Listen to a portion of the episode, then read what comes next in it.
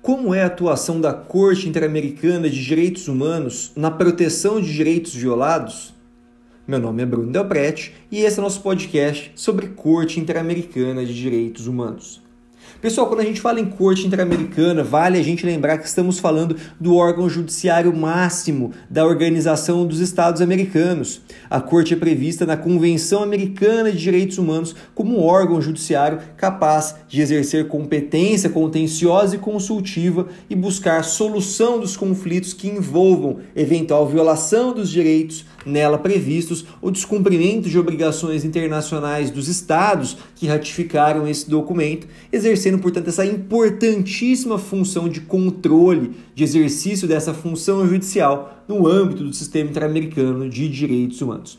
Primeiro ponto é mencionar é, a composição da corte, que é de sete juízes eleitos dentre uh, pessoas da mais alta autoridade moral e reconhecida competência em direitos humanos e que uh, exerçam as condições para exercício das funções judiciais mais elevadas nos respectivos estados, de que sejam nacional, são eleitos pela Assembleia Geral da OEA para um mandato de seis anos admitida uma única reeleição. E vale mencionar também que não se admite mais de um nacional do mesmo estado. Vale mencionar também que a corte ela exerce competência contenciosa, que está relacionado à decisão de casos, de litígios que sejam colocados para sua apreciação, e também a competência consultiva, que consiste na possibilidade de ela interpretar preceitos da Convenção Americana de Direitos Humanos e de outros tratados internacionais do Sistema Interamericano de Proteção aos Direitos Humanos. Importante destacar a legitimidade ativa e passiva para as demandas da Corte. Em relação à legitimidade passiva, frisa-se que a Corte é um tribunal com natureza civil. Ela somente julga estados pela suposta violação de direitos humanos. Ela não julga indivíduos, somente estados, responsáveis, portanto, em cumprir as obrigações internacionais constantes em tratados internacionais ratificados e em vigor perante o sistema interamericano de proteção aos direitos humanos. Quanto à legitimidade ativa, aquela relacionada às pessoas que podem acionar, dar início a um processo perante a corte, ela compete aos estados que tenham reconhecido a jurisdição da corte e também à Comissão Interamericana de Direitos Humanos. Atentem-se, amigos e amigas, que os indivíduos terceiros e organizações não governamentais não podem acionar diretamente a corte. Não há, portanto, use stand no âmbito da Corte Interamericana dos Direitos Humanos. Aos indivíduos cabe somente o acesso e a comunicação dessas violações para a Comissão Interamericana de Direitos Humanos. E a comissão, por sua vez, após a admissibilidade do caso e seu processamento regular, caso entenda não solucionada aquela situação de violação dos direitos humanos, pode então encaminhar o caso para a Corte Interamericana de Direitos Humanos. Legitimidade ativa, portanto, dos Estados e da Comissão Interamericana de Direitos Humanos. E como funciona basicamente as etapas do processo perante a corte? Muito basicamente, o processo ele pode se compor das seguintes etapas. Primeiro é a comunicação que é feita ou por meio do Estado ou por meio da Comissão Interamericana dos Direitos Humanos. Partir dessa comunicação, a, a Corte Interamericana ela notifica o indivíduo, notifica as vítimas ou seus representantes legais para que, num prazo de dois meses, apresentem a sua petição inicial. Essa petição inicial, chamada de escrito de apresentação de provas, ela consiste na toda a junção dos argumentos e comprovação dos fatos e indicação de provas pelas quais entende os indivíduos, os representantes e as vítimas que o, o Estado violou direitos humanos previstos internacionalmente.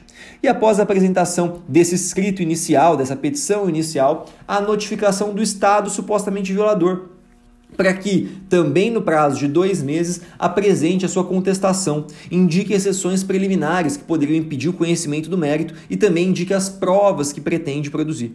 E ao final de toda uma instrução probatória, que pode conter audiências públicas, audiência para oitivas de testemunhas, outros exames e outras provas, como participação também de amicus curi, e ao final das alegações finais também, uh, é uh, profilatada uma sentença pela Corte Interamericana de Direitos Humanos, sentença essa definitiva e inapelável, portanto, que retrata a, o entendimento desse Tribunal Internacional a respeito de um caso que foi pontuado e apresentado para a Corte Interamericana.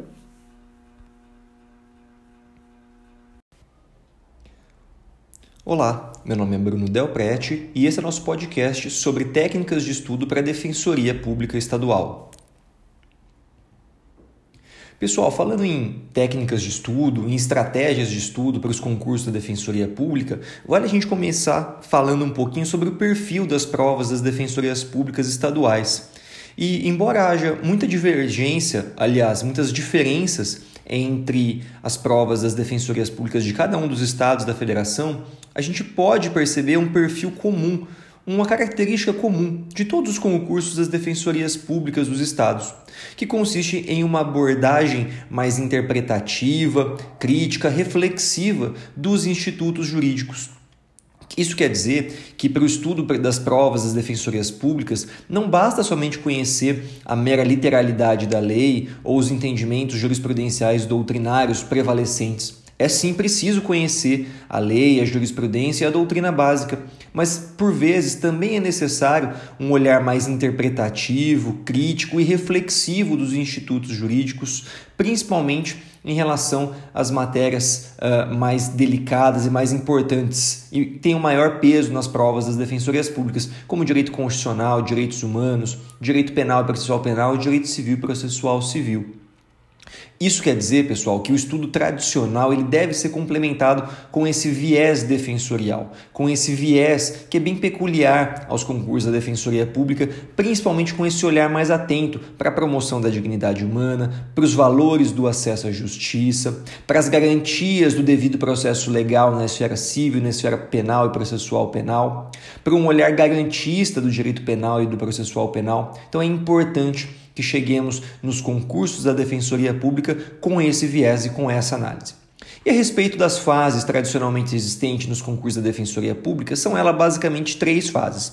A primeira fase, a prova objetiva. Hoje, praticamente todos os estados da federação têm a cobrança de sua primeira fase de forma objetiva, sejam questões de múltipla escolha, seja questões de certo e errado. Avançando para a segunda fase, nós temos normalmente as provas subjetivas, as provas dissertativas. E nessas provas, que geralmente envolvem a resposta ou dissertação de questões, nós também temos a cobrança normalmente de peças processuais, tanto peças processuais civis como peças processuais penais, envolvendo ali a prática do defensor, da defensora pública, na sua atuação no campo civil ou no campo penal. Então é importante conhecer também as peças processuais cabíveis e utilizáveis pelos defensores e defensoras em seu cotidiano. E avançando dessa fase, nós temos a prova oral, que consiste basicamente na arguição oral de perguntas jurídicas dos candidatos e candidatas e que devem responder oralmente tais indagações. Então, essa última fase por muitos a mais temida, mas certamente aquela que menos reprova e a prova mais fácil do seu concurso. Exige uma análise específica, um estudo específico, mas certamente o seu conhecimento jurídico já foi testado e retestado, e se você avançou para a prova oral do concurso está mais do que gabaritado para o exercício do cargo. E aí vai ser necessário somente um aperfeiçoamento, um treino específico para chegar bem preparado para essa última fase do concurso público. Uh, pessoal, algumas dicas finais que eu gostaria de conversar com vocês é a respeito de acompanhamento de informações das defensorias públicas, principalmente nos sites oficiais das defensorias públicas. Muitos uh, elementos da atuação profissional da defensoria estão no próprio sítio eletrônico, no site de cada uma das defensorias. Inclusive, algumas delas é possível se cadastrar no sistema do Push.